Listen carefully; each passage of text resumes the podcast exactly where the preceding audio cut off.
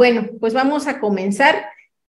Está con nosotros el psicólogo Manuel Díaz, eh, pues le damos la más cordial bienvenida y antes de comenzar, antes de que él mismo se nos haga favor de presentar, primero en lo que pues están ingresando o siguen ingresando las personas a la sala, me gustaría mucho saber de qué lugares se están conectando. Ya vi por ahí que no les gusta abrir su cámara en estas pláticas, pero a veces fíjense que es, pues es también reconfortante ver las caritas de las personas que nos están acompañando y que uno no se sienta aquí un poco solitario, pues hablando, hablando únicamente para, para nosotros, para el invitado y el invitado para los demás, pero bueno, a veces también se comprende que pues eh, ya es eh, un horario en el que la familia ya está reunida y pues también se respeta su privacidad, pero nos gustaría muchísimo que nos compartieran desde dónde se están conectando. Desde México, mucho gusto, Bernardo Cabrera, saludos desde el Estado de México. Erika Rumbos desde Venezuela, Rómulo Oponte de Venezuela, Qué bueno, qué bueno que nos estén acompañando mis amigos de Venezuela que siempre están muy presentes. Ajá, Jazmín por ahí nos, nos está acompañando desde Puebla. Alicia Segura desde Perú. Ajá, y nuestra amiga de Xiaomi 11 desde Guatemala. Bueno, pues aquí hay muchísima gente ya conectada, Mari desde Puebla. Qué bueno, qué bueno que se estén conectando. Rocío de Tlaxcala. Ajá, Sonia Isabel desde Chaco, Argentina. Bueno, pues me da muchísimo gusto. Ya no nos va a dar tiempo de saludar a todos, pero siéntanse pues en su casa, en confianza. Y, saludos a todos nuestros países de América Latina, del Perú, de Colombia, que siempre están ahí presentes, eh, de Venezuela, por supuesto, de mi querido México. Eh, bueno, pues aquí está, miren, nuestro amigo hoy nos está eh, acompañando desde Perú, ¿verdad, Manuel? No te escuchamos, Manuel. Correcto, Lisette. Muy buenas noches. buenas noches a cada uno de ustedes, queridos participantes. Así es, desde Lima, Perú, los estoy acompañando. Muchas gracias por la invitación. Muchísimas gracias a ti que nos vienes a compartir, eh, pues, eh, un poco de tus conocimientos y a darnos un poquito también nosotros de, de, luz, ¿verdad? Porque a veces ya no sabemos cómo reaccionar ante estas situaciones de estrés que tanto ya nos están dañando en cuestiones de salud y también de relaciones. Bueno, pues se siguen conectando las personas a nuestra sala de Zoom, pero vamos a, iniciar también para respetar el horario de la gente que ya se conectó. Bueno, pues miren, el día de hoy está con nosotros, como les dije, el psicólogo Manuel Díaz. Él es especialista en el área clínica y educativa y tiene experiencia en el tratamiento y trabajo con niños, adolescentes y adultos, ¿verdad? Pero bueno, pues les dejo aquí al psicólogo Manuel para que él mismo se presente y nos haga saber acerca de, pues lo que el día de hoy nos trae aquí. Este tema que se trata básicamente de estrategias para gestionar el estrés, ajá, y para mantener el equilibrio emocional. Cuéntanos, Manuel. Cuéntanos acerca de tu trayectoria. Ok, muchas gracias, Elisette, por el pase. Sí, me presento con cada uno de ustedes. Les saluda el psicólogo Manuel Díaz, psicólogo registrado precisamente en el Colegio de Psicólogos habilitado para poder ejercer la profesión. Mis especialidades es el área clínica, educativa. He escrito un libro titulado Pensamiento, Emoción y Resultado, en lo que también corresponde precisamente a lo que hoy vamos a hablar, cómo el pensamiento generan emociones y estas emociones influyen en nuestra conducta, en lo que vamos manifestando en el día a día. De igual forma, poseo experiencia en estas dos áreas y pues es un gusto para mí poder encontrarme con cada uno de ustedes para poder brindarle información relevante para que lo practiquen. Ojo, esto no solamente que quede en la teoría, sino que lo lleven a la práctica y que en la práctica sean ustedes quienes por propia experiencia puedan de alguna forma probar el efecto que las técnicas del día de hoy les voy a ir brindando. Así que va a ser muy importante de que dispongan quizá de una hojita, un borrador para que puedan ir registrando la información que hoy se les va a proporcionar y como le dije nuevamente que lo lleven a la práctica. Quiero saber si todos están listos para poder escuchar la información, a ver si todos colocan ahí en el chat listo, listo, listo, para saber que están ahí muy activos. Lista, dice Rocío. Más que listo, gente de Latinoamérica. Excelente, listo, listo, lista, excelente. Qué activo está la comunidad, Eliseth, qué activa está tu comunidad. ¿ah? qué bueno, qué bueno. Pues sí, miren, pues aquí eh, vamos, a, vamos a iniciar, digamos, por el principio. Que tú nos platiques, Manuel, acerca, eh, con palabras simples, ajá, entendibles, que nos hagan reflexionar, porque todos ya tenemos de alguna manera la idea de qué es el estrés, ¿no? Es esa cosa tan pesada que cae sobre nosotros y que a veces no sabemos cómo gestionar, pero que está ahí presente, que nos genera dolor de cabeza, que no nos deja vivir tranquilos. Esa es, digamos, en pocas palabras lo que percibimos como, como estrés. Pero tú cuéntanos, ajá, danos em, esa, pues no definición formal, sino aquel, eh, aquella definición que para nuestra comunidad pueda ser sencilla de entender y decir, no, es que el estrés no es simplemente el dolor de cabeza, el estrés va más allá. El estrés como tal es un estado, ¿sí? Un estado puede ser de preocupación o de tensión mental que en su mayoría de veces es gestionado o causado tanto por una mecánica interna que está asociada a factores externos, es decir, según lo que percibimos, la situación que estaría ocurriendo ahí afuera, influencia interiormente en nosotros. Ahora, es importante mencionar que como todo en la vida tiene algo funcional y no funcional. Hoy vamos a ver las dos partes, tanto funcional como disfuncional del mismo estrés. En qué momento nos es provechoso y en qué otros no.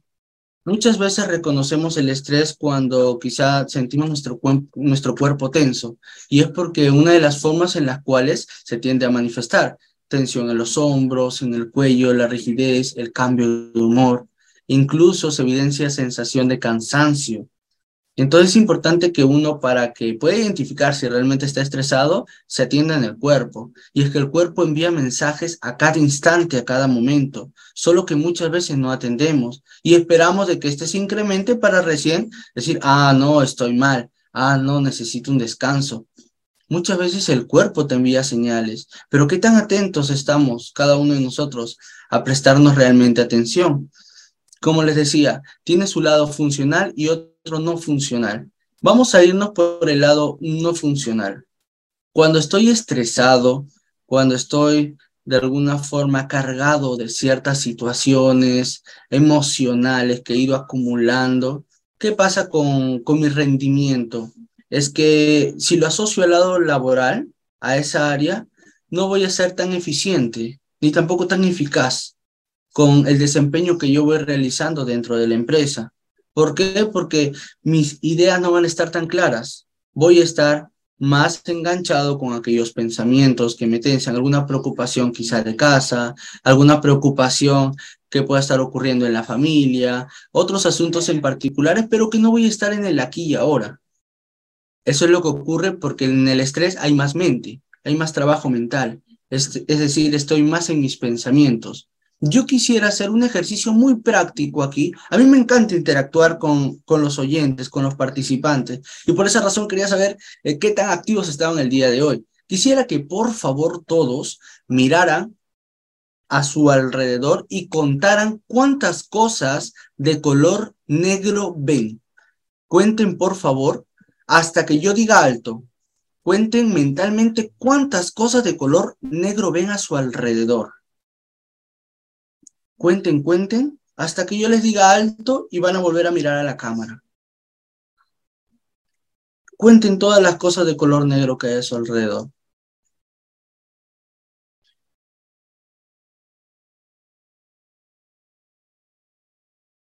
Listo, ahora sí, por favor, miren nuevamente a la cámara e indíquenme cuántas cosas de color blanco vieron.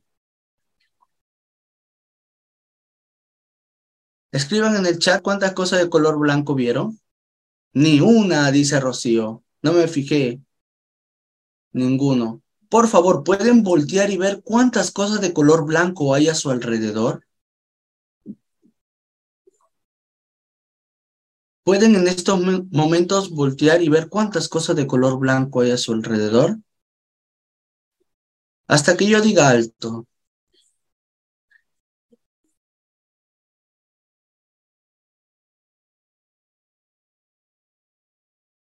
Listo, alto. ¿Cuántas cosas de color blanco vieron? 21, 20, 9, 6. Se elevaron las cifras, ¿verdad? ¿Y por qué no vieron esa misma cantidad en el primer intento? ¿Por qué no lo vieron?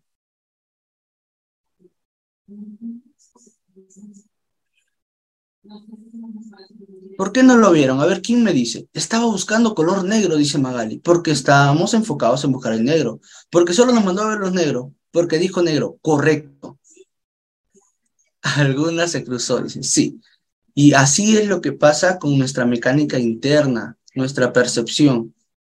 ¿A qué es lo que voy? Si yo estoy estresado, únicamente mi mente va a estar enfocada en los pensamientos, es decir, no voy a poder ver todo con claridad. Voy a estar viendo, pero a través de mi estrés. No sé si me dejo entender. Si tuvieran dudas, también preguntan, ¿eh? Con confianza van escribiendo en el chat. Cuando estoy, este ejercicio sirve para mostrarnos el poder de nuestra mente. Aquello que yo le doy atención existe para nosotros. Entonces, si yo estoy enfocado únicamente en lo que me preocupa, eso lo que me preocupa se va a incrementar y va a ser lo único que perciba. Entonces, desde el estrés voy a estar enfocado en ello voy a atender más a los pensamientos, entre comillas, negativos, lo cual va, va, a permitir que me sienta más tenso, más preocupado, y voy a desatender lo otro que también existe, como pueden ser posibles soluciones. Pero que esto muchas veces llega cuando soy capaz de canalizar mi estado de ánimo, de poder nivelarlo, de hallarme en un estado de ánimo más equilibrado. ¿Se entiende hasta aquí? ¿Se entiende hasta aquí? En el chat coloquen, por favor, ¿se entiende hasta aquí? Sí, dice, excelente. Ok, bien. Entonces, así funciona nuestra mente. Entonces, como me estaba yendo al lado no funcional del estrés, cuando estoy muy enfocado en preocupaciones, sean vanas, cosas que creo que va a pasar, que, o que ya está pasando, pero que no tiene solución, como querer cambiar el pasado, son cosas que es imposible de manejar. No se puede cambiar el pasado, pero si me sigo preocupando, lo que hago es tensarme, agotarme emocionalmente, lo cual no es saludable para nuestro estado de salud. ¿Por qué? Porque nuestro sistema inmunológico responde mucho a ello. Entonces, si yo me encuentro bien emocionalmente, mi sistema inmunológico se fortalece. Pero si es que no, disminuyo mis defensas y estoy más propenso a cualquier virus externo pueda dañar mi organismo. Entonces, es importante que uno se halle emocionalmente estable.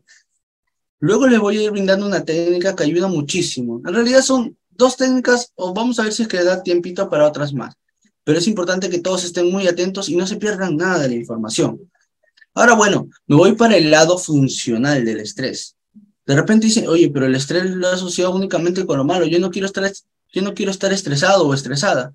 Pero imaginando que de pronto ustedes sean estudiantes o trabajadores y por lo general tienden a no sé, a presentar 10 informes al día, pero ese día, no sé, la persona encargada de supervisar, ¿me escuchan bien?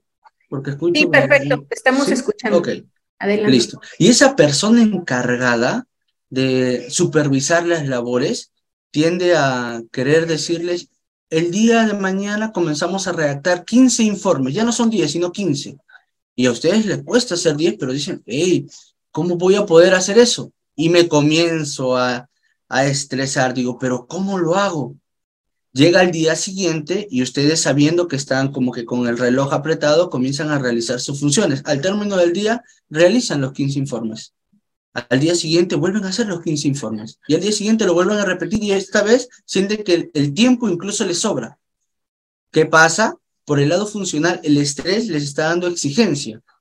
Y esta exigencia le está dando a ustedes productividad, lo cual es completamente favorable. O sea, el estrés tiene su lado funcional, que te permite exigirte para generar un mayor resultado. Cuando no es funcional, cuando te limita, cuando te estanca, pero sí es completamente funcional, siempre y cuando ustedes lo vuelvan así, porque el estrés es como que uno elige qué hacer con el estrés. Si es que yo elijo ser más productivo, Claro, ahora llega un punto de repente que ustedes han estado, porque a mí también me ha pasado mucho, de que el sentirse tan estresado se direcciona más a un asunto más de agotamiento emocional, a un desgaste emocional. ¿Qué pasa cuando se llega a ese asunto? Ustedes, vamos a hacer algo muy práctico con un ejemplo muy práctico del día a día. ¿Qué pasa cuando su celular se le baja la batería? ¿Qué hacen ustedes cuando el celular se baja la batería? A ver, ¿qué me dicen? A ver. ¿Qué hacen ustedes? ¿Qué hacen ustedes cuando el celular se le baja la batería? Bueno, lo que yo hago es, mira, nos dice ahí Rocío, busco un cargador y trato de ya no usarlo, lo cargamos. Exacto. Buscamos. Eh, César se pone nervioso. ok. pone en modo ahorro de batería. Sonia lo carga. Lo pongo a cargar, dice. Buscamos cómo cargarlo. Varios coinciden en eso, ¿cierto? Se pone a cargar. Y cuando se pone a cargar, por lo general, no se utiliza pero el o sea, uno rápidamente identifica, ah, el celular necesita cargarse. Lo mismo pasa con nosotros, las personas. Cuando estamos muy estresados, es como que nuestra batería se ha agotado. Cuando llega este agotamiento, precisamente es cuando ya estamos al límite. Lo que necesitamos es recargarnos de energía. Es importante aquí que cada uno de ustedes Ah, pueden escribir, claro, las preguntas. Si es que hubiera alguna consulta, estoy tratando de ser lo más preciso posible para que también todo quede muy claro, pero si es que tuviera alguna pregunta en particular, lo pueden escribir en el chat para en el transcurso de la charla ir también respondiendo. dando respuestas, claro. Ajá. Bien, cuando nosotros llegamos a este punto de agotamiento, lo que necesitamos es un reposo. Es más, eh, te comento, Elisette, yo, por ejemplo, cuando estaba de estudiante, Recuerdo que hubo un siglo en el cual me amanecía, pero así, de lleno, todos los días me amanecía, me amanecía decía, wow, es que estoy dando tanto sacrificio a la universidad porque sé que vale la pena, sé que mañana más tarde voy a tener mi recompensa, estoy aprendiendo cada vez más, pero así era, todos los días me amanecía, me amanecía, y ahora que me sentía agotado. Eso fue un siglo. Al siguiente, no es que haya visto algo en particular, y si lo vi, tomé la información de manera inconsciente, pero yo me propuse este siglo no me voy a amanecer. Voy a estudiar hasta las 10 de la noche, 10 de la noche cierro todo y me acuesto a las 11. Así es, o sea, 10 de la noche cerraba absolutamente todo, el móvil lo utilizaba media hora más, dejaba el móvil y media hora antes de dormir ya no utilizaba absolutamente nada. Luz apagada, 11 ya estaba durmiendo.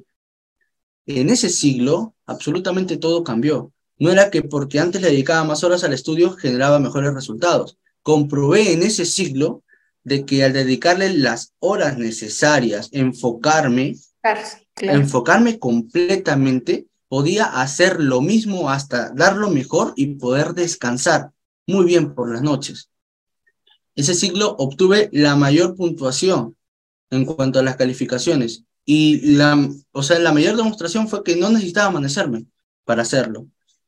Entonces, con esto que les trato de decir, que hoy en día en el trabajo muchas veces uno cree que, ah, porque me quedo más horas o porque termino mi horario laboral, pero en casa voy anticipando lo del día de mañana, voy a generar más, voy a ser más eficiente. No.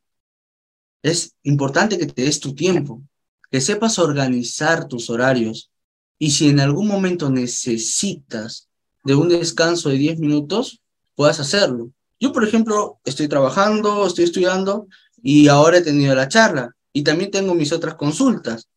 Y hace, antes de la charla me quedé dormido 10 minutos porque lo necesitaba. Escuchas a tu cuerpo y ahora estoy como nuevo. Estarte como un respiro, una recarga. ¿Qué pasa cuando las personas salen de vacaciones? ¿A dónde normalmente se van? A la playa. A la playa, ¿verdad? Se van al campo, porque por lo general ahí se sienten muy bien, se sienten relajados, se sienten libres. Y es que la naturaleza, el campo, todo esto nos conecta con nosotros, porque en sí, si es que lo queremos ver desde una perspectiva holística, todos somos uno. Es por eso que nos sentimos tan conectados y buscamos este campo, el parque, el bosque, la playa, cuando nos vamos de vacaciones, porque queremos recargar nuestra energía. Lo mismo pasa todo, todo. Ahí creo que están escribiendo campo, montañas, playa. Ajá, exacto. Esto es lo que ocurre. Entonces es importante una pausa. Este es el primer tip. Dense una pausa. Cada vez que sientan o evidencien un poco de estrés identificado en su cuerpo, dense una pausa. Sé que pueden tener labores, sé que pueden tener otros asuntos por resolver, pero no va a cambiar nada ese asunto por resolver si es que ustedes siguen estresados. No va a hallar tantas respuestas, a no ser que se den una pausa y con mayor claridad, luego de volver de esa pausa, puedan notar realmente cuál es el panorama. Como les digo, es diferente. perdón, perdón que te interrumpa, Manuel. Em, la, creo que la mayoría de personas que están aquí ya son eh, de edad madura y llega un punto en el que de repente, bueno, ya traemos pues temas familiares, temas laborales, a veces de pues otro tipo de proyectos, como es el caso que en este momento tú nos estás regalando esta charla. Y entonces, eh, de poco a poco se nos van acumulando diferentes tareas por los roles que nosotros pues ya jugamos, ¿verdad? Que de repente pues ya tenemos un compromiso con, no sé, con los hijos, con la familia, con los amigos y tratamos de no soltar porque queremos estar bien en las diferentes áreas como nos lo han dicho la mayoría pues de nuestros coaches, de nuestros gurúes, pues que debemos cuidar todas las áreas de nuestra vida para vivir en armonía. Pero pasa de repente que como este mundo eh, o la forma en la que ya estamos viviendo el mundo es tan rápido, tan acelerado, tan competitivo también, sentimos que de repente, si no estamos trabajando, entonces nos estamos quedando atrás y que la competencia va a llegar y nos va a rebasar. Creo que fíjate, ese es eh, uno de los temas que actualmente vivimos, pues todas las personas que ya por lo menos andamos de los 30 para arriba, porque vienen empujando atrás, pues obviamente jóvenes eh, pues de alguna manera que también vienen muy bien preparados, que traen nuevos conocimientos y ahora todavía más, ¿no? Con el tema de la inteligencia artificial. Entonces llega el punto en el que de repente, pues queremos abarcar todas esas áreas para no quedar a deber y sin embargo, como tú dices, pues terminamos eh, forzando nuestra maquinaria, que es nuestro cuerpo, eh, pues por no saber decir no, que creo que también es uno de los puntos estresantes que a la mayoría de gente, sobre todo de, de nuestra edad, no nos enseñaron a decir no de manera sana, que es que nos invitan a una fiesta y pues vamos a la fiesta porque es que es de la es del familiar y no podemos decirle que no, que es que eh, los amigos o las amigas quieren ver y tomarse un cafecito con nosotros, pero es que nosotros estamos cansados de la semana y lo que queremos hacer el sábado es dormir, dormir hasta tarde, pero pues es que como son las amigas, no podemos descuidar también esa área, entonces no decimos que no y no decimos que no a muchas cosas y entonces nos forzamos, nos forzamos, nos forzamos hasta que llega el punto en el que esos pequeños dolores de cabeza que teníamos eh, anteriormente ahora ya se están convirtiendo en migrañas. Ajá. Entonces ya son pesos que a lo mejor en su momento no pudimos contener, no pudimos reposar, como tú dices, recargar, pero que ya pues eh, se vuelve de alguna manera una forma de vida con un estrés crónico que ya no podemos nosotros de repente controlar, porque cuando queremos hacer algo, desafortunadamente cuando queremos hacer algo, pues ya está avanzado. Ajá, fíjate que ahora que íbamos a tener esta charla contigo, Manuel, me puse a, pues a investigar un poco acerca del tema del, del estrés y pude ver que el estrés también es considerado como un detonante para generar la diabetes tipo 2. Ajá, ¿tú qué nos puedes contar al respecto? Además de las migrañas, ¿eh? que créeme que las migrañas eh, que pasan ya de ser dolorcitos de cabeza eh, pues esporádicos se convierten en dolores permanentes de dos o tres días y duele la cabeza, duele la vida en general. ¿Qué nos puedes decir acerca de estos padecimientos? Sí, hoy en día se está investigando cada vez más y se está dando a conocer cómo el estrés tiende a influenciar en o está asociada con distintas enfermedades. Como le decía, también está asociado tanto con lo que es eh, el sistema nervioso, ¿no? Puede ser también lo que ha mencionado de la diabetes. O sea, hay múltiples investigaciones que hoy en día se están dando al respecto. Nuestro, eh, nuestras defensas, cómo se ven afectadas también con, con este estado que se tiende a manifestar, sobre todo cuando una persona se siente muy cargada. Por esa razón que a manera de solución, y qué bueno que estén aquí también ustedes conectados, activos, participando, puedan tomar en cuenta la información que se les está brindando para que puedan hacer algo al respecto en su vida. ¿no? Es, es importante ello y por ahí todavía incluso leí en el chat que mencionaban cómo, qué hacer con el estrés crónico. Miren, el estrés se puede manejar de distintas maneras, pero en realidad todo esto se ajusta a, a la persona y qué tan efectivo tiende a ser. Por ejemplo, en las terapias psicológicas se tiende a trabajar con el estrés con el propósito de que esta persona pueda como que reorganizar su vida. Mencionaste mucho, Elisette, sobre que tienen varios aspectos en el día a día que desarrollar en las áreas familiares, en lo económico, en lo laboral, con los amigos y más cosas. Hay una frase que les quiero brindar el día de hoy, es que ustedes pueden con todo, pero no con todo a la vez. Ustedes pueden con todo, pero no, no, con todo a la vez. Por favor, quédense grabado con esto, porque en realidad ustedes pueden con muchas cosas, pero no todas, queriéndolo hacer al mismo tiempo. Porque ahí es cuando se vuelve algo disfuncional. Ahí es cuando no realizas un buen trabajo.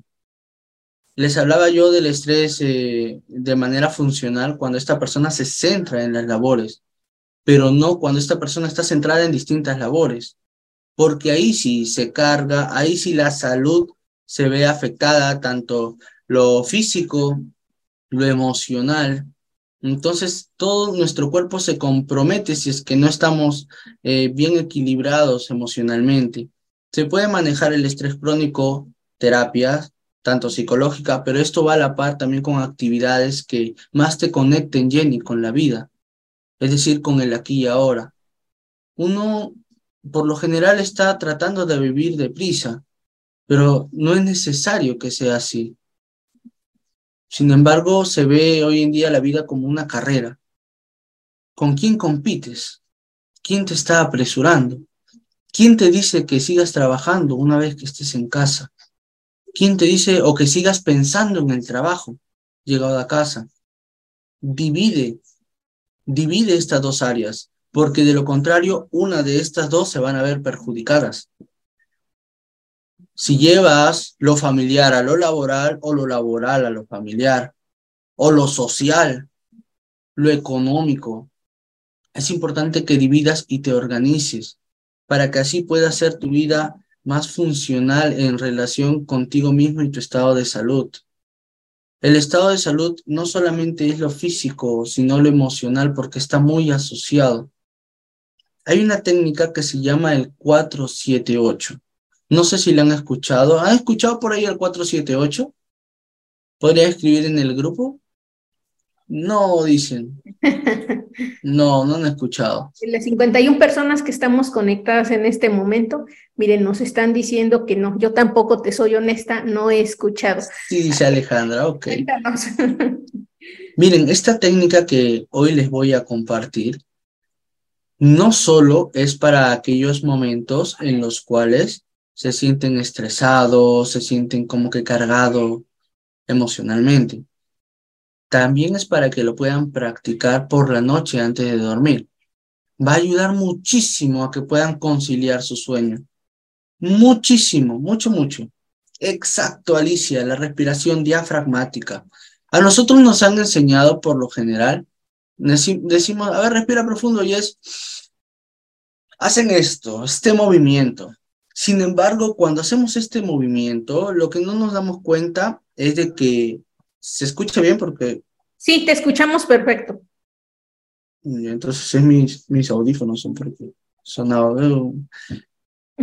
Cuando hacemos este movimiento, el aire llega únicamente a los pulmones. La respiración diafragmática no necesita este movimiento.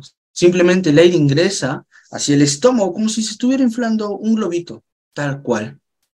Por favor, para esta actividad, voy a, pedirles en la medida que sea posible de que puedan encender su cámara, así como lo está haciendo el doctor Francisco. Muchas gracias también por la cámara, doctor. Gracias, Mari, Bernardo, Alicia, lo máximo, Erika, César, excelente, Rocío, Magali, muy bien. Gracias a los que están encendiendo su cámara y también nos hacen sentir más acompañados y no me siento solito, nada más con, con Elisette y con el doctor Francisco. Gracias, Socorro. Muchas gracias. Gracias a todos los que están enseñando su cámara para poder realizar esta gran técnica del 478. ¿Sí? 478. Bueno, para ello se va a requerir de que ustedes puedan ubicar su dispositivo, sea móvil, laptop, eh, un lugar en donde simplemente no se vaya a mover y ustedes se sientan completamente cómodos. Que estén sentados también es importante. Sí, que estén sentados. Por favor. Mi PC no tiene cámara. Bueno, confío en ti, Alejandra, de que lo vas a desarrollar detrás de tu dispositivo. No te preocupes. Bien. Y una vez ubicado en un lugar en el cual ustedes se sientan completamente cómodos, Araceli, creo que es verdad, la que ha encendido su cámara. Excelente, muchas gracias. Una vez ubicado en ese lugar, voy a pedirles de que respiren primero profundamente. A ver, vamos a respirar profundamente. Inhalamos. Ok. Ahí estoy viendo caritas levantadas todavía. Miren el movimiento que yo voy a hacer. Voy a agachar un poquito mi cámara. Bueno, no sé si se nota, acá está la pancita, pero cuando inhale se va a inflar como si fuera un globito, miren. Y una vez que se infla, incluso hasta la voz cambia, porque esto tienden a, a utilizar también los cantantes y los profesores a emplear este tipo de técnica para poder hablar y no gastar la garganta. ¿Sí? Ahora voy a hacerlo y noten aquí, voy a respirar nuevamente y no se va a levantar ni mi hombro ni mi rostro. Listo. Ya está. ¿Notan un cambio en la voz? Cambia un poco, ¿no? sí. Pero así funciona esto. Ahora, ¿en qué se trata la técnica?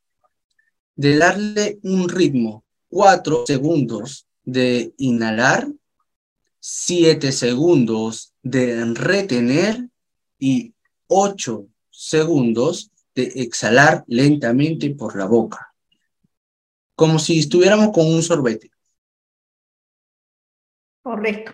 Todos anotamos. Entonces, claro, lo pueden ir registrando y yo ya a la voz de tres vamos a inhalarlo, ¿está bien? Vamos a hacer, a la voz de tres vamos a hacer la prueba. Vamos a hacer tres intentos, pero esta vez con los ojos cerrados y entregándonos a la experiencia. Déjense guiar por mi voz y vamos a ir viendo esta experiencia, qué tal, cómo nos va. ¿Está bien? Entonces, uno, dos y tres, nuestros ojitos cerrados y vamos a inhalar por cuatro segundos. Uno, dos, Tres, cuatro, vamos a retener en siete, dos, tres, cuatro, cinco, seis, siete y vamos a exhalar en ocho. Dos, tres, cuatro, cinco, seis, siete, ocho. Inhalamos lentamente por la nariz. Uno, dos, tres, cuatro. Retenemos en siete, 2, 3, 4, 5, 6, 7 y vamos a exhalar en 8. 2, 3, 4, 5, 6, 7, 8. Una vez más, inhalamos lentamente por la nariz. Sentimos cómo se infla nuestro estómago. Retenemos en 2, 3, 4, 5, 6, 7 y exhalamos en 8. 2, 3, 4, 5, 6, 7, 8. Una vez más, por favor, nuestra mano lo, lo llevamos a nuestro vientre, a nuestro estómago. Inhalamos. 1, 2, 3, 4. Retenemos. 2, 3, 4, 5, 6, 7. Y por último exhalamos. 2, 3, 4, 5, 6, siete, ocho. Y listo. Y cuando ustedes se sientan preparados, van abriendo sus ojos muy lentamente.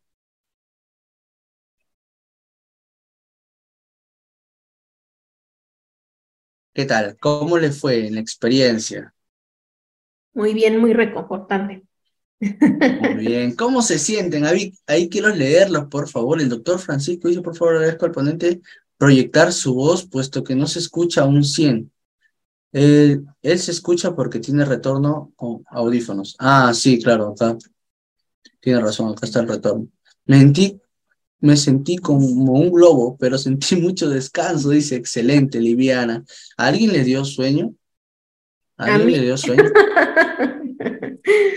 sí, a mí me, dio relajada, me dio sueño. Mire, si les ha dado sueño, fíjense entonces la efectividad que ha sido con tres intentos.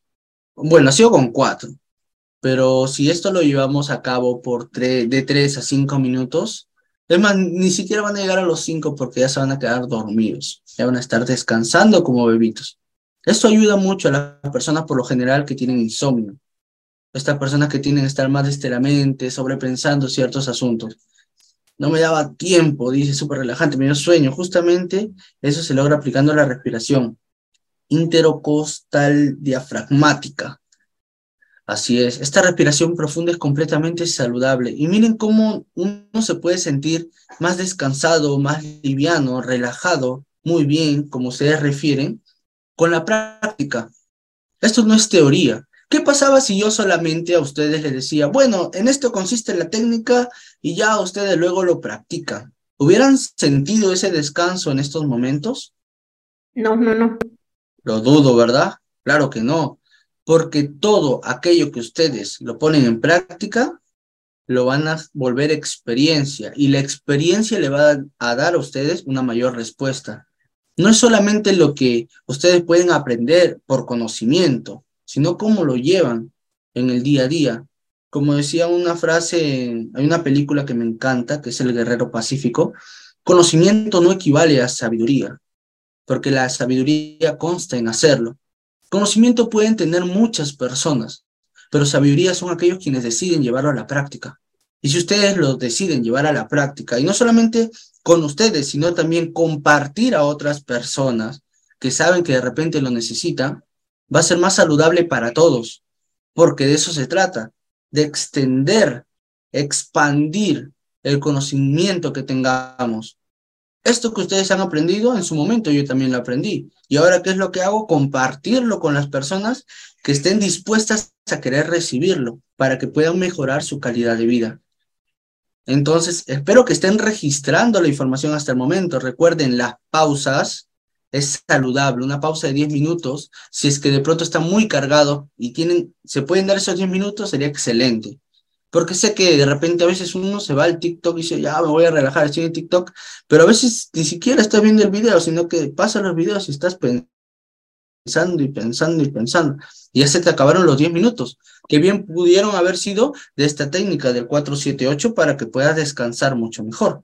Entonces, noten en dónde estamos dando mayor tiempo y qué es lo que realmente quieren para ustedes.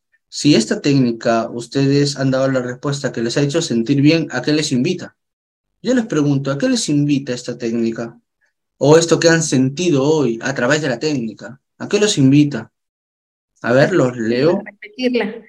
A, repetirla, a practicarlo. Así es. Claro, porque fíjate, eh, Manuel, eh, pues muchas de las personas que estamos conectadas aquí, pues de repente que, sobre todo que nos gusta escuchar pláticas como las que en este momento tú nos estás compartiendo, por ahí eh, desbloqueen el micrófono de Manuel. Eh, y nos gusta mucho asistir a este tipo de pláticas donde nos llenan, pues sí, de muchas técnicas. Yo podría decir que inclusive en YouTube está la mayor universidad del mundo porque podemos ir y realmente buscar información acerca de lo que nosotros queramos. Sin embargo, muchas cosas se quedan precisamente ahí, en la plática, en la teoría, y pocas personas son las que llevan a cabo eh, a la práctica o llevan a la práctica este tipo de cosas. Ajá, entonces eh, fíjate que te agradecemos mucho que tú nos estés dando estas herramientas que aunque muchas personas pudieran ver que a lo mejor son sencillas, son básicas, pero no las llevamos a cabo y como no las llevamos a cabo, entonces terminamos, sí, de repente ya tan presionados, tan saturados que ya no sabemos después por dónde hacerle, ¿verdad? O cómo hacerle. Eh, hace, hace un rato que, que estaba buscando precisamente eh, información acerca de este tema, encontré una definición acerca del estrés, que es más como del trabajo común, ajá, del trabajo que nosotros realizamos en el día a día en alguna de nuestras actividades. Y encontré esto, que precisamente el estrés es la presión o la fuerza aplicada sobre un cuerpo. Ajá, y tal vez esto lo podamos entender mejor. La, el estrés es la presión o fuerza aplicada a un cuerpo la vida que nosotros estamos llevando actualmente, donde pues básicamente por como nos ha indicado la sociedad que debemos vivir, pues se nos exige cada vez más.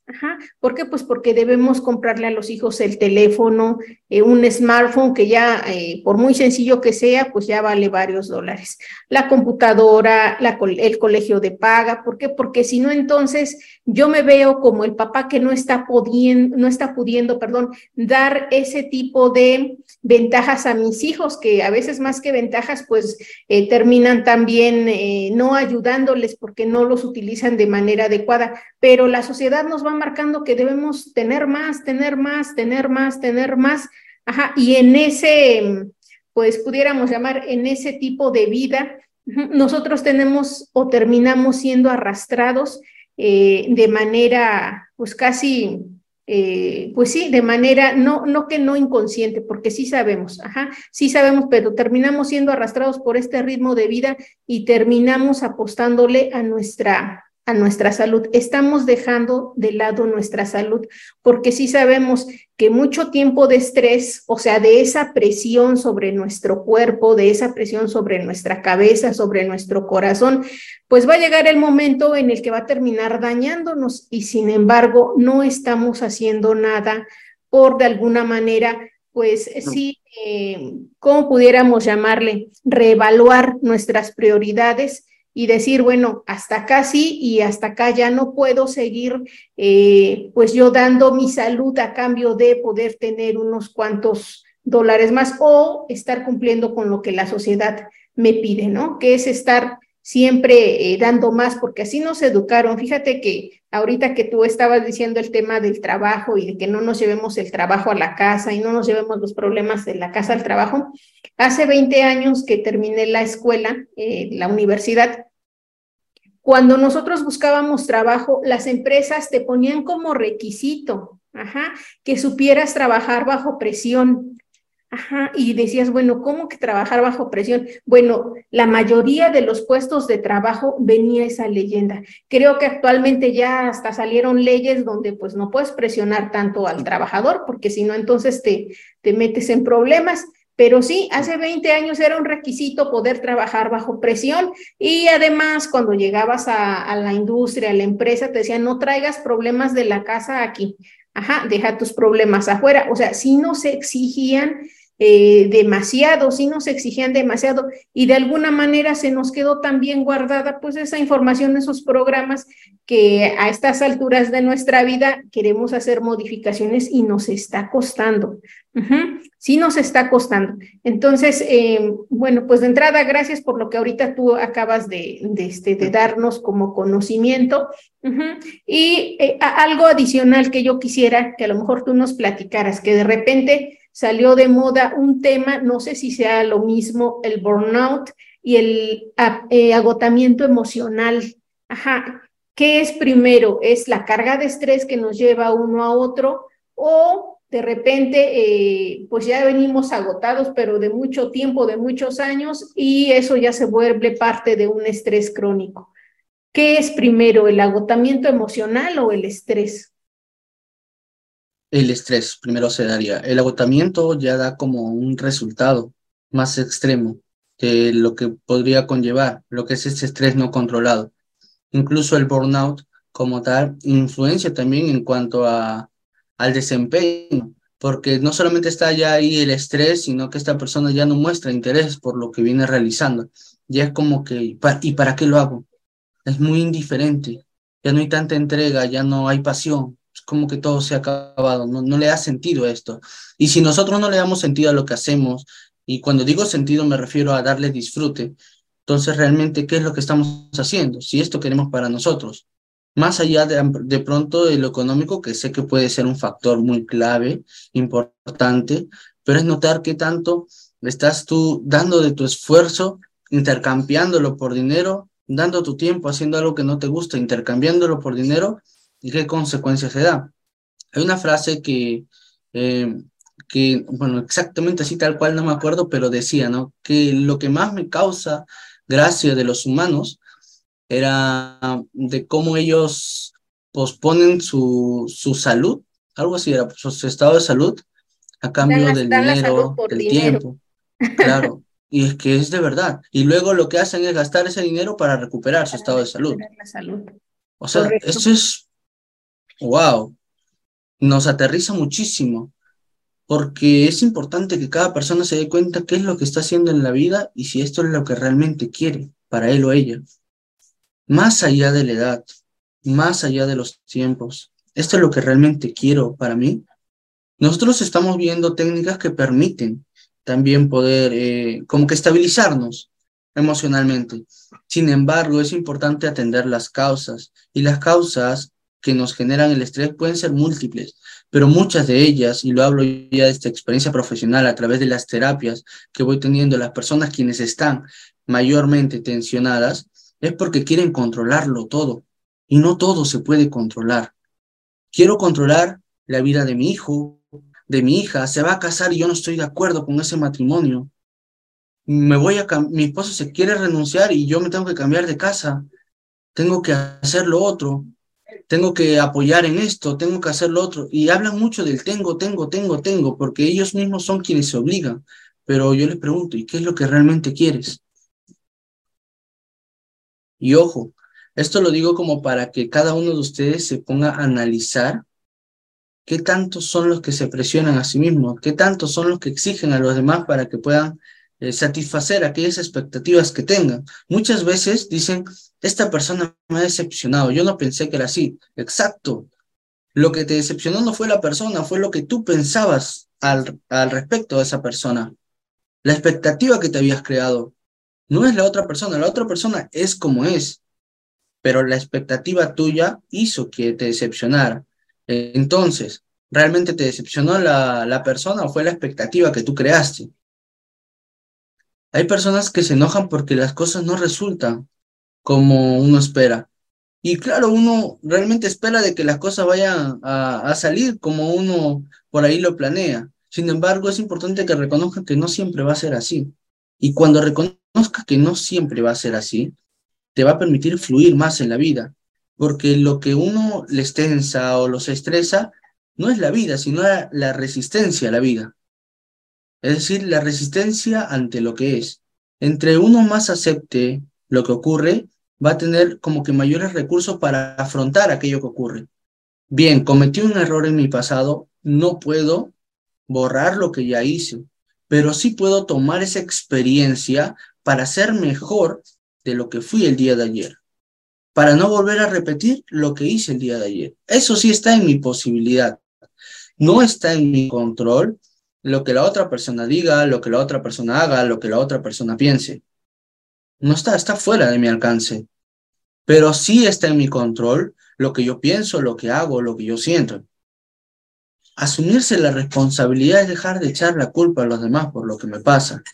Y en el estrés es eso, cuando nosotros únicamente nos dejamos influenciar por estímulos externos, es como que somos una hojita que se va llevando por el viento. Simplemente es por aquí y por allá según lo externo nos dirija. Pero si nosotros nos hacemos responsables, es como, hey, yo estoy eligiendo de repente que el, el viento me mueva. Ahora ya no quiero eso y soy yo quien decide hacia dónde moverme. Esto es responsabilidad emocional. Cuando uno se hace responsable, asume que el estado de ánimo no depende de otro, sino de uno mismo. Así como, por ejemplo, ahora les estoy brindando esta información o, las técnicas para que ustedes lo apliquen, si lo aplican, se están haciendo responsables de sí.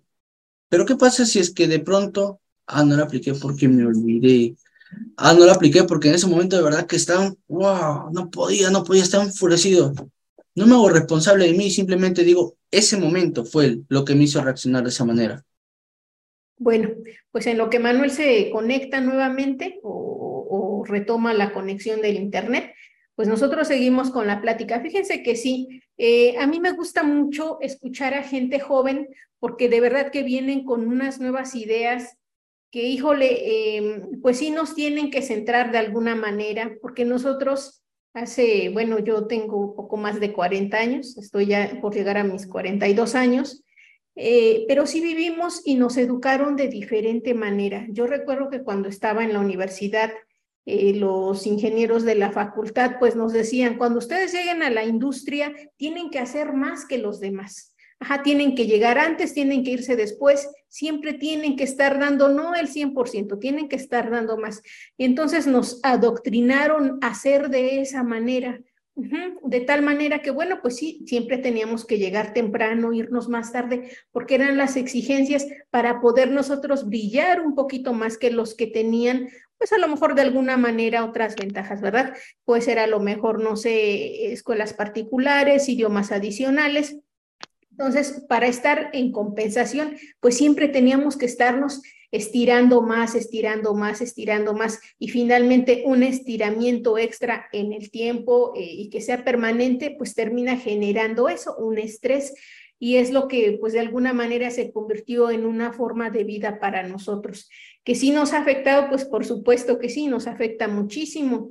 Ahora, eh, lo que seguía para platicar con nuestro invitado Manuel era acerca del tema del equilibrio.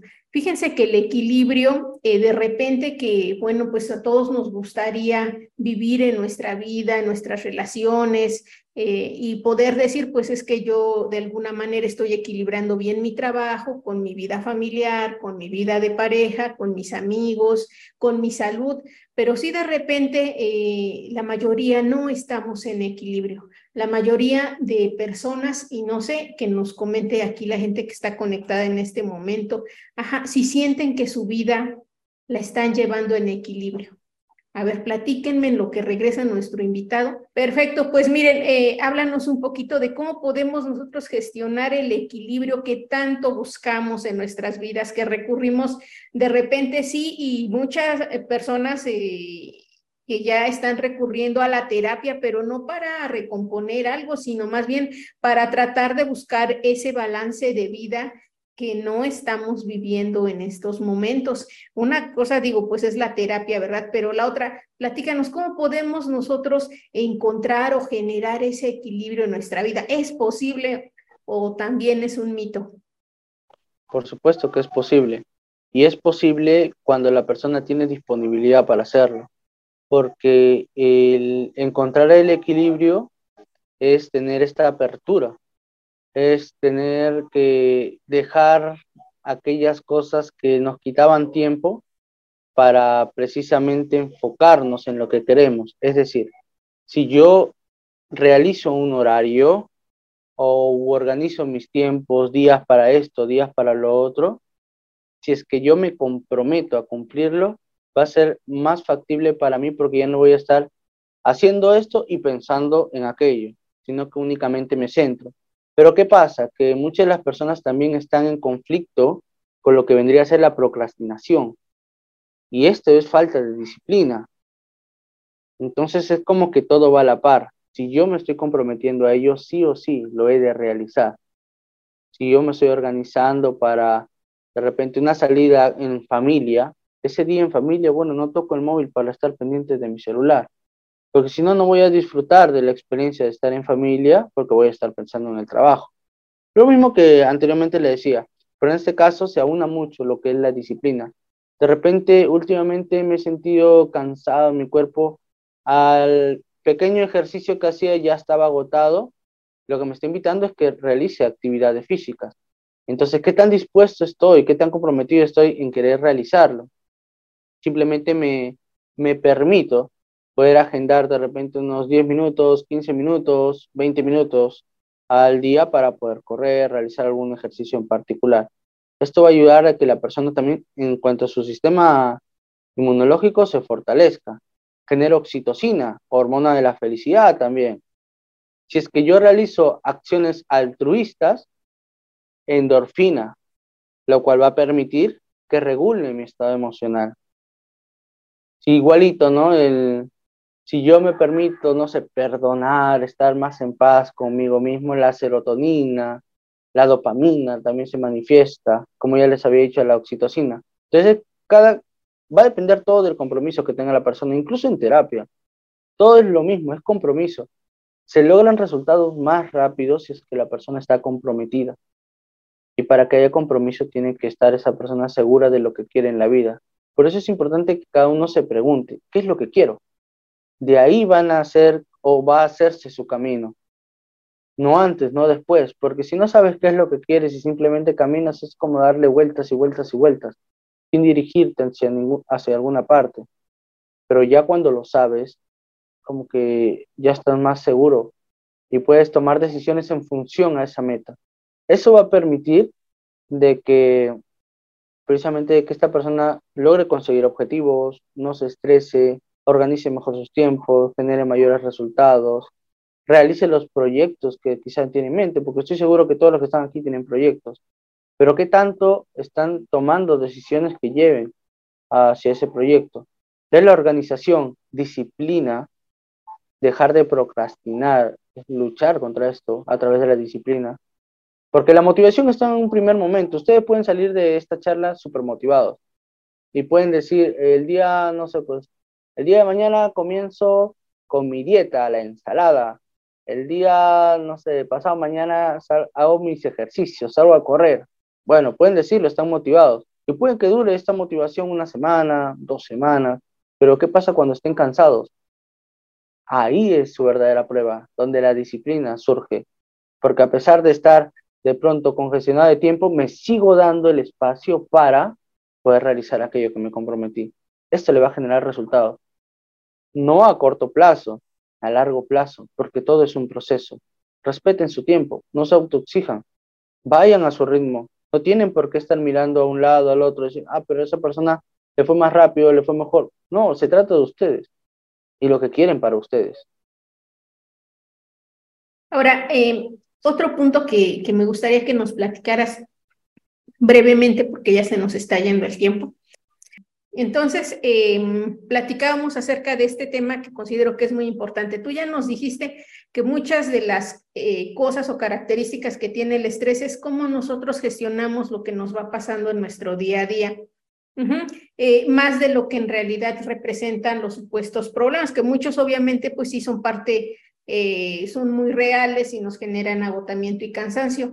Pero eh, la, parte de la comunicación, que es otro factor que considero muy importante, que también nos genera bastante estrés cuando la gente no sabe expresar aquellas cosas que quisiera expresar o las expresa de mal forma, que también le genera más conflicto, más problema, y entonces termina haciéndose una bola de nieve que crece y crece porque eh, por el estrés tal vez responde mal, eh, no sé, al esposo.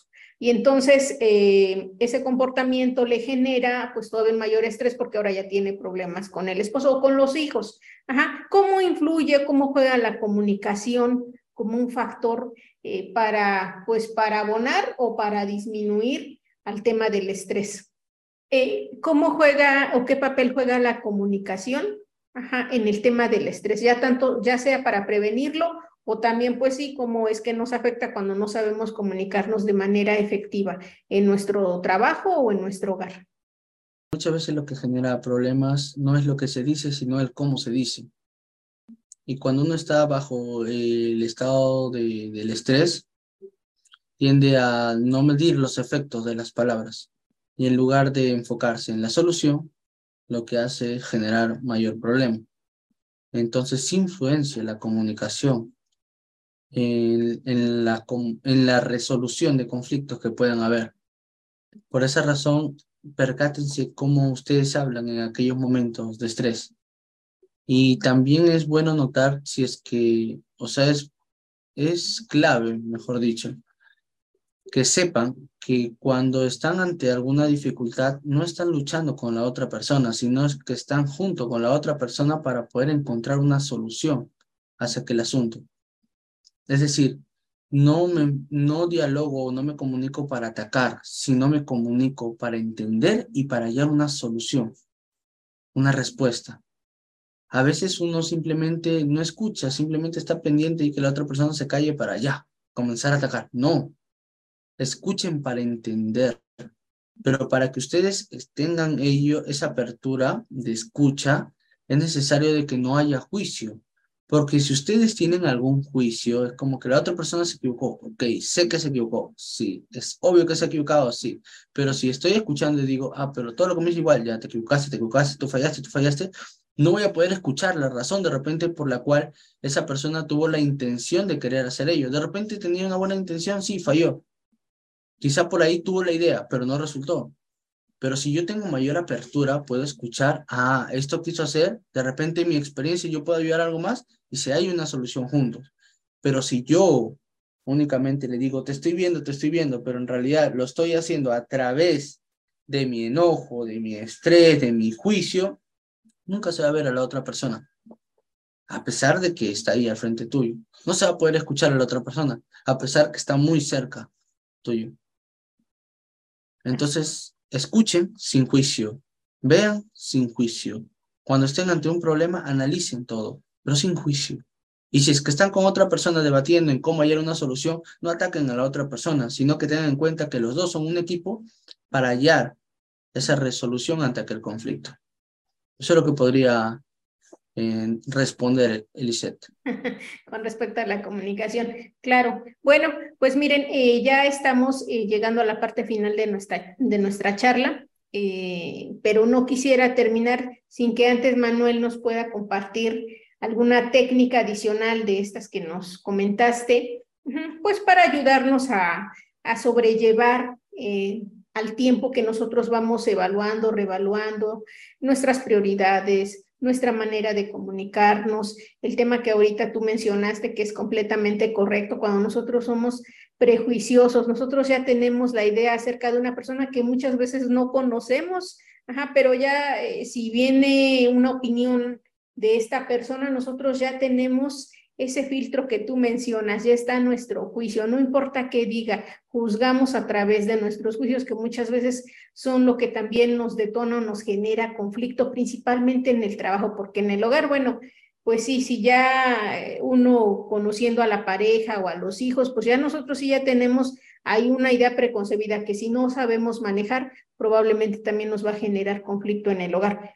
Pero bueno, a ver si tú nos compartes alguna técnica adicional que nosotros podamos trabajar, por ejemplo, en nuestra área laboral, que es donde normalmente se nos genera pues este mm, estrés, ajá, estrés laboral principalmente, pero a veces también por los compañeros, que de repente, híjole, no es que esta persona o no me gusta cómo habla, o no me gusta, más que nada cómo habla, no es que cómo me hable, porque a veces ni siquiera me habla, simplemente no me gusta cómo es, eh, cómo actúa, cómo podemos llevar, pues digamos, esa relación laboral más, pues más neutra, más llevadera, algún ejercicio que cuando nos sientamos muy estresados en nuestro... primero es que...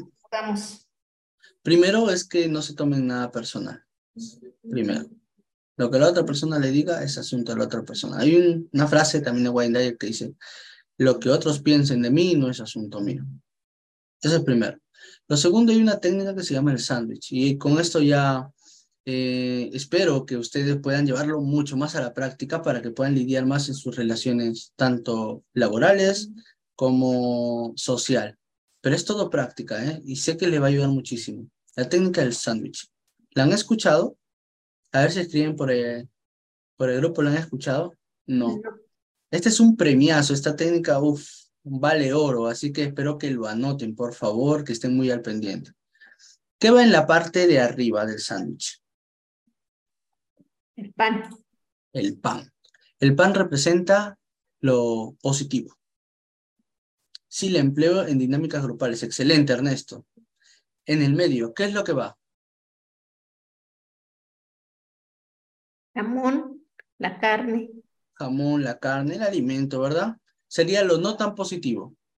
Y se cierra con el pan, que sería lo... ¿Qué sería? Ahí está Marisol, dice lo positivo. Así es lo positivo. Correcto. Entonces, por ejemplo, un compañero o compañera comienza a dar apreciaciones de su trabajo, comienza a criticarlo y ustedes están a tope ya porque todos los días es lo mismo. Esto va a permitir de que ustedes puedan expresar lo que sienten. Es comunicación asertiva, es expreso lo que pienso, siento de forma clara, directa, pero sin dañar a la otra persona.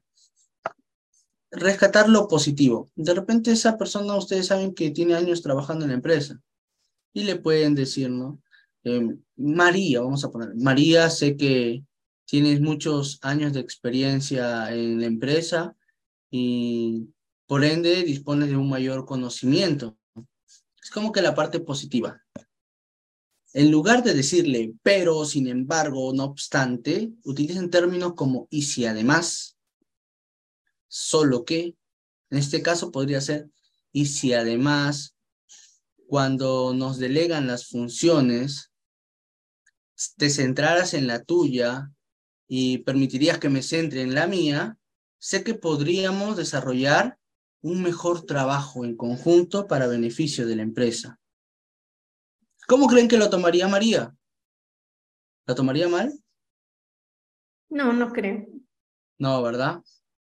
Porque, y es más, en otras palabras, así, ah, de forma cruda, le están diciendo, ocúpate de tus asuntos, déjame hacer mi trabajo. Pero esto es comunicación asertiva.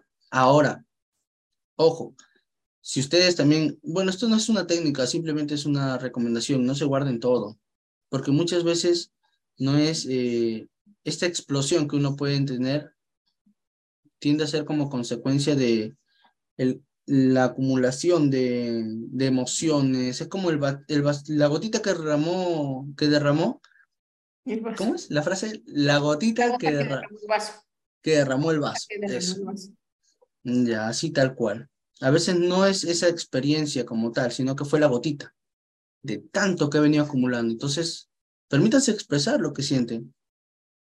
Dejen, dejen aquellas emociones liberarse, porque si lo acumulan tanto, no es la otra persona. A veces descargamos con la persona que no es la correcta, a quien realmente le queremos decir. Ahora, con esta técnica de, de comunicación asertiva, que es el sándwich, sí pueden decirle. Es como que alguien les dijo de repente, no sé, que estuvo mal su trabajo, que son pésimos desarrollando aquella función. Y claro, son palabras que duelen, pero es notar, eh, por ejemplo, no sé que eh, tu función es supervisar y estoy segura que lo haces muy bien para el beneficio de, de la empresa. Solo que lo que me has dicho me ha generado cierta sensación de dolor. Ustedes le meten sus palabras, cuando yo, yo empleo la mía.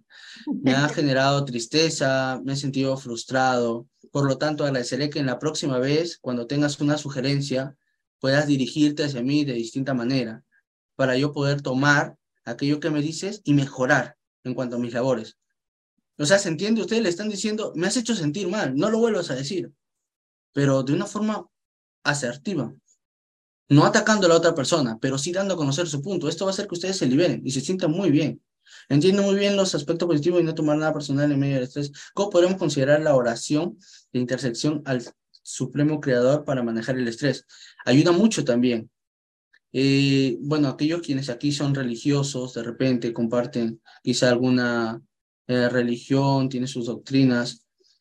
Cuando uno cree en el ser superior, eh, se permite como que soltar esta necesidad de control, esta necesidad de pronto de que uno, ah, tengo que estar muy al pendiente porque si no esto me puede pasar. No, cuando uno realmente cree, solo lo digo porque yo sé que hay personas que manejan de repente distintas creencias, ¿no? Pueden haber aquí ateos, personas que agnósticas, pueden haber personas que tienen sus religiones y es completamente válido todo.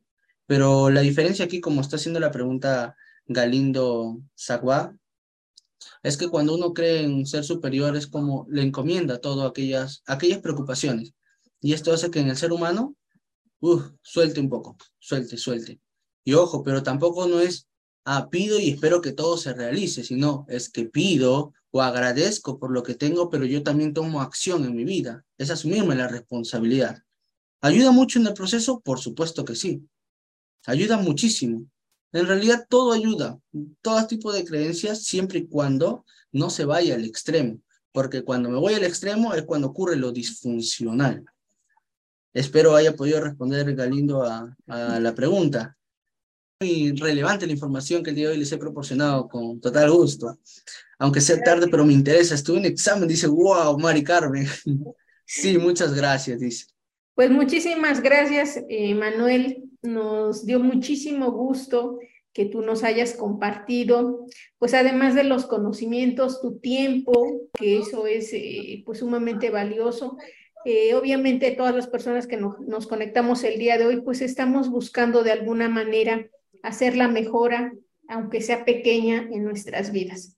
Ajá, entonces te agradecemos que tú hayas colaborado con tu plática, con tus técnicas, pues abonar un poquito a ese tema de crecimiento personal que nosotros queremos, pues como seres humanos, reflejar en nuestras vidas. Te agradezco muchísimo, eh, digo en nombre de todas las personas que están conectadas el día de hoy. Eh, miren, compártenos tus redes sociales para que la gente que está aquí, eh, pues también pueda seguirte, porque de eso se trata. Por supuesto, sí, en Instagram me pueden encontrar como Manuel Alfonso 06. Pueden ahí anotarlo todos los días, comparto información en relación a crecimiento personal, información psicológica. De igual forma, eh, tengo servicio de terapia personalizada, que aquellos quienes están interesados, quizá al encontrarme en Instagram van a saber ahí la paginita que va a aparecer y pueden contactarme ya de manera personal. Mi WhatsApp, para los que gusten también, en todo caso aquí lo dejo. Mi WhatsApp es más 51 994 000 731 psicólogo Manuel Díaz. Si nos, si nos hacen favor eh, el equipo de el equipo técnico poner su, su Instagram de Manuel, de Manuel para que puedan seguirlo. Ahí van a poder eh, nutrirse de información todos los días, todos los días, porque de eso se trata, pues de compartir lo que uno va aprendiendo en beneficio de la comunidad. Es más, este canal yo lo creé antes de pandemia, pero el mismo año que ocurrió.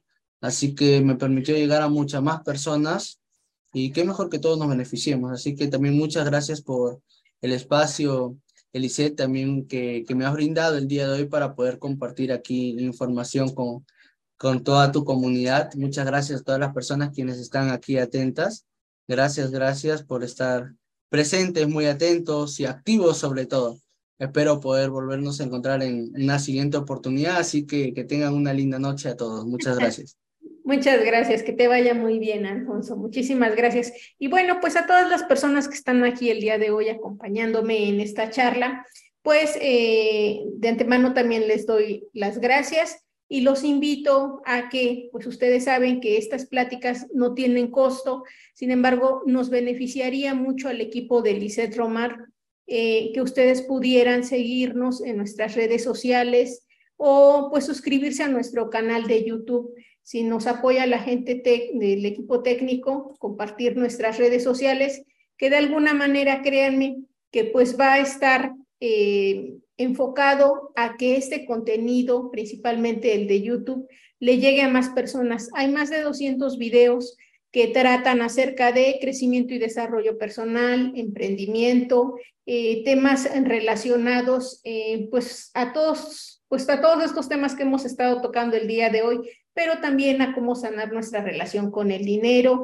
Eh, ahí están de alguna manera, ustedes pueden visitar mi página que es www.elisetromar.com están los libros que yo he escrito. Recientemente lancé un libro que trata acerca de cómo establecer y lograr metas usando nuestras cuatro áreas de nosotros los seres humanos, no enfocándonos únicamente al tema del trabajo duro, ajá, sino utilizando lo que en este momento platicábamos, nuestra parte espiritual, nuestra parte mental, nuestra parte física, por supuesto, y combinarla con nuestra área intelectual.